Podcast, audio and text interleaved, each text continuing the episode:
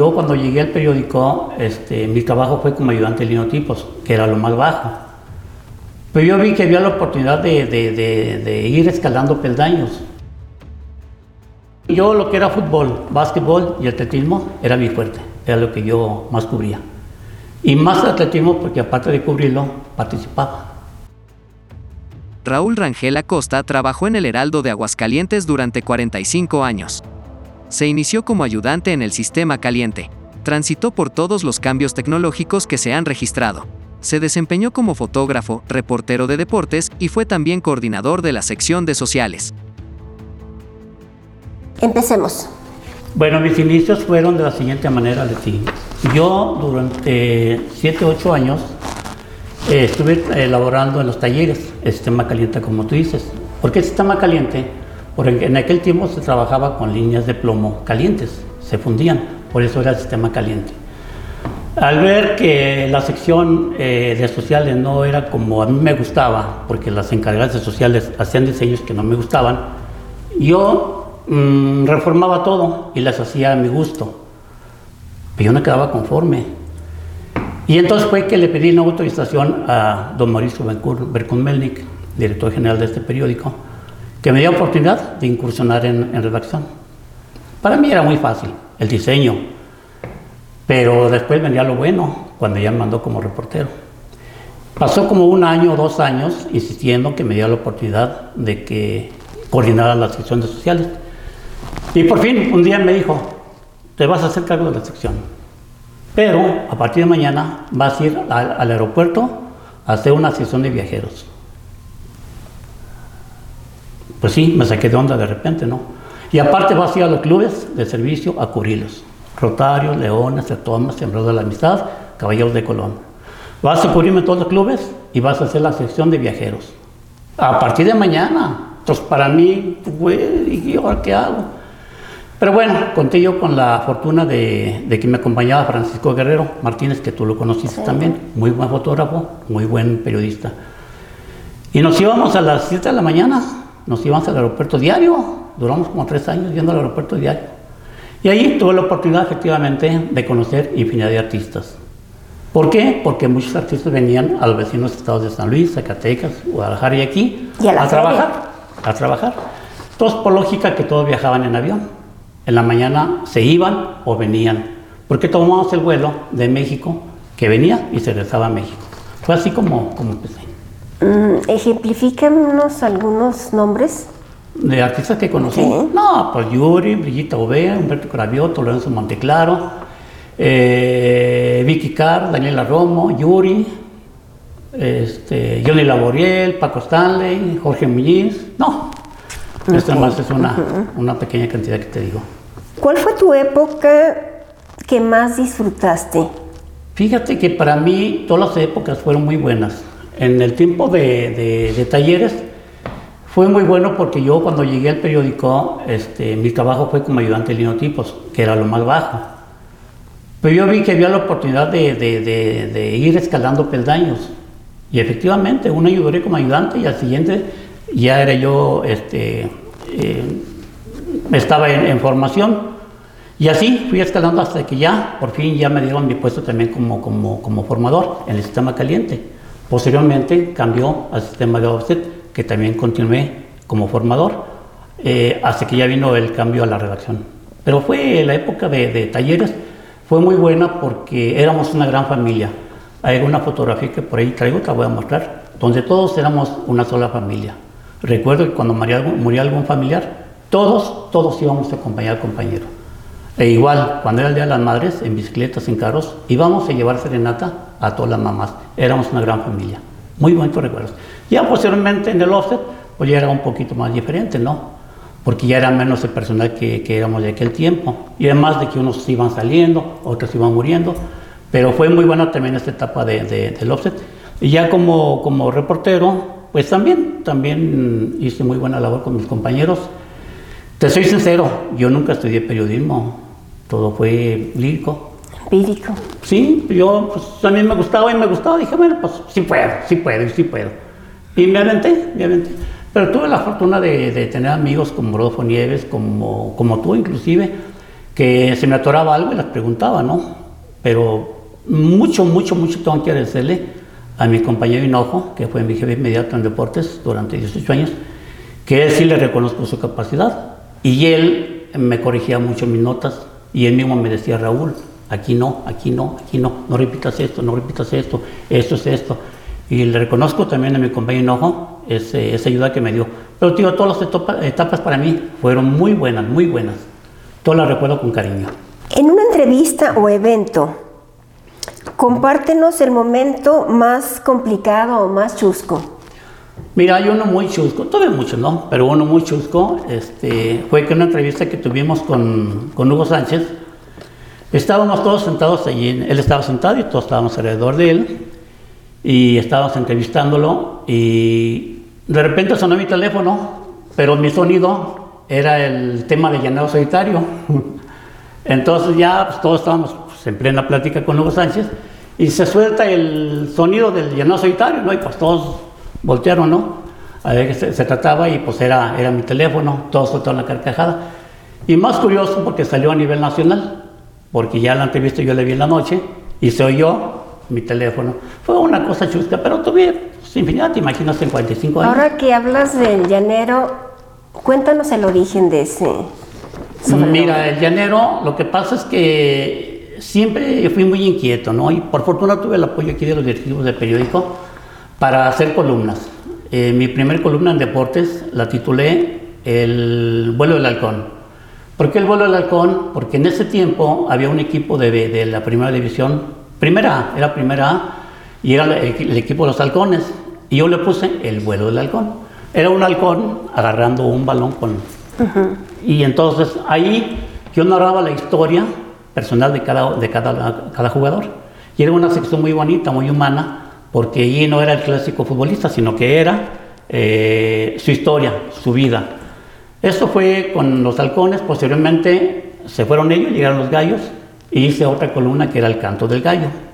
Y también era un gallito sobre un balón. Eh, posteriormente hice Deporte Ráfaga, también que era puro básquetbol. Hice, y la, bueno, de llanero, porque era una de puro fútbol del llano. Fútbol en el llano por el llanero. Entonces, el llanero, el que andaba en el llano. Pero la gente me empezó a, relacionar con llanero solitario. y más porque una comunidad que aquí trabajaba, un día le puso el antifaz de llanero, entonces más el llanero. Pero en mis inicios, antes de que yo eh, pasara a la redacción, hice otra columna eh, que la titulé Entre llaves y candados por el cerrajero. Y entonces mucha gente me conoce como cerrajero porque esa columna era exclusivamente de pura lucha libre. Ah. ¿Eh? Eso fue, y el, el, lo del llanero fue por eso, fútbol llano por el llanero. Pero ahí hablaba de puro fútbol llanero, todo lo que era fútbol de llano, llanero. Por eso era el llanero que andaba en los llanos. Pero después ya, eh, de hecho, Lorena Martínez, este, Alfredo Morales y todos ellos, cuando me veían, cuando, bueno, Alfredo ya no, pero cuando me veían me saludaban como llanero. Yo voy llanero, yo voy llanero, yo voy llanero. Yo voy llanero. De ahí viene todo llanero. A ver, llanero. A ver, dime. A tu juicio, ¿cuál ha sido la mejor entrevista? Eh, mira, para mí la, mejor entrevista que yo hice fue en mis inicios en sociales, que se le hice a, un maestro, Ramón Benavides. Él era el director de la Escuela de eh, Danza Folclórica de aquí del Estado. Él era el titular de la, de la, compañía. Y aparte, él eh, estuvo en la compañía de danza folclórica de Amalia Hernández. Él interpretaba la danza del venado. Y yo lo admiraba mucho a ese, a maestro. Y fue mi primera entrevista que yo hice. Te soy sincero, no tenía mucha experiencia. ¿Pero, cuál fue el tema? Eh, pues sobre la danza folclórica. Yo ya estaba en sociales, ya estaba en sociales. Y ya posteriormente, te digo, ya en deporte ya era pues te imaginas cuánto partido de fútbol, de los halcones, de los gallos, de Necaxa, de carreras.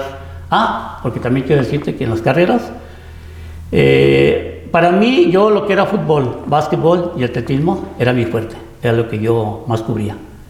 Y más atletismo porque aparte de cubrirlo, participaba. Entonces era para mí más fácil narrar las carreras. ¿Qué opinas del periodismo que se ejerce actualmente? Pues mira, el periodismo de ahora que yo veo este, es un periodismo más, eh, más dinámico, más rápido, más... eh, es de momentos ya. Si te fijas de lo que ocurrió en días pasados con esa persona que, que, que detuvieron, en un rato todo el mundo se da cuenta. Y en un periódico, pues ya no. A lo vas a ver hasta el siguiente día.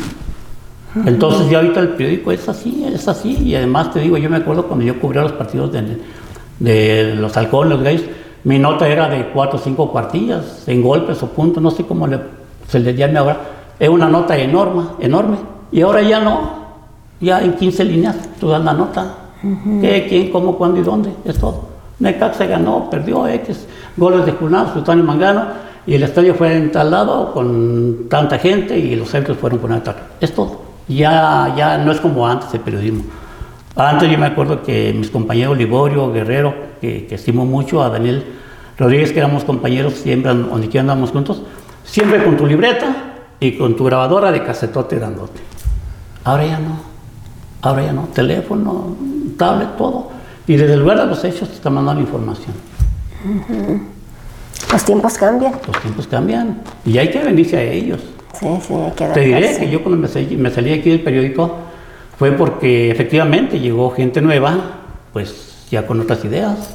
Lo mío ya estaba ya caducado. Y además, como luego dice, no, chango viejo no aprende maroma nueva. Ya para uno ya más grande ya era un poco más difícil eh, aprender ya los sistemas nuevos. Ya, ya te bloqueas todo. Entonces yo dije, bueno, llegó el momento en que tenía que hacerme a un lado y me hice a un lado. Pero no me arrepiento, con mucho gusto. Y regreso a este café en mi casa durante 45 años. Feliz. Ay, qué bueno. Antes de que concluyamos esta amena charla, ¿algún mensaje que quieras darnos? Pues más que mensaje, es un agradecimiento, Leti.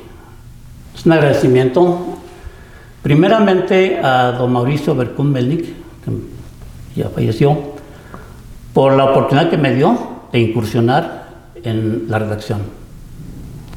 Creo que no le fallé.